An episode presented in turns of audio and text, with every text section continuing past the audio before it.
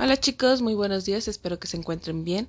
Antes que nada les quiero agradecer porque el día de ayer estuvieron cumpliendo con todas sus actividades a pesar de que no tuvieron un audio el cual les haya mandado yo como actividad o como tema de explicación.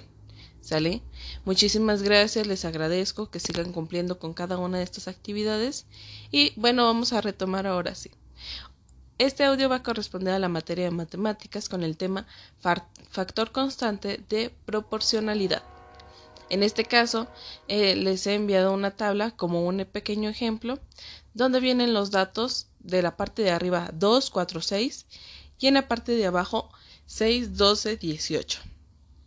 Los números de la primera fila se relacionan con los que están en la segunda. Es decir, que si que existe un número multiplicado por los de la fila de arriba que dará resultado a los números de abajo. En este caso es el 3, 2 por 3 y nos da el 6.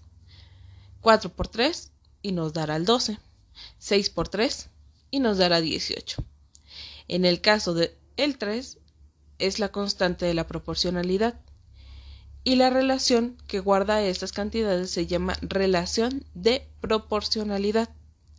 Entonces, el 3 es el que está dando esta cantidad, para que sea proporcional todas las demás. Dicha constante nos sirve para conocer una cantidad de la, de la segunda fila y que a partir de un número nos dé, eh, más bien, a partir de un número de la primera fila.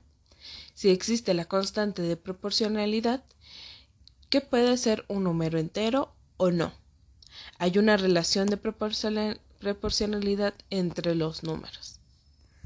Ahora, ¿qué significa esto?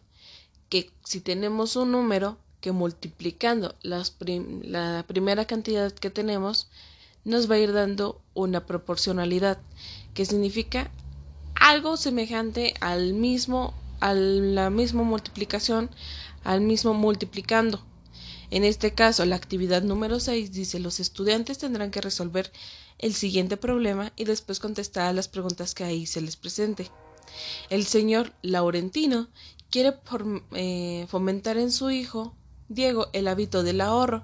Para ello, le impulsó que cada semana él estaría dando el doble de la cantidad de dinero que pues este Laurentino estuviera dando o guardando.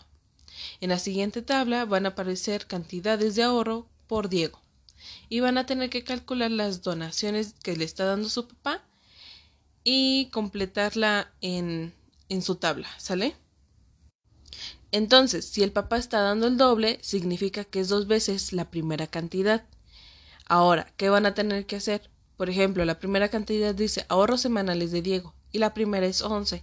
Esa cantidad la van a tener que multiplicar por 2, porque va a tener que ser el doble. 2 por 11 nos dará 22.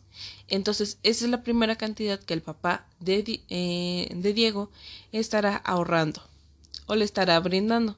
Y así se van a ir con cada una de las cantidades. Luego viene 18, 9, 24, 20 y 26. Van a tener que multiplicar esas cantidades por 2, porque será el doble lo que el papá ponga. O también pueden sumar 11 más 11, 18 más 18, 9 más 9, 24 más 24, 20 más 20, 26 más 26. La forma en como ustedes consideren que se les haga más fácil. Y luego responder a las siguientes preguntas. ¿Qué relación hay entre, entre el dinero que aporta el señor Laurentino y el dinero que está ahorrando su hijo?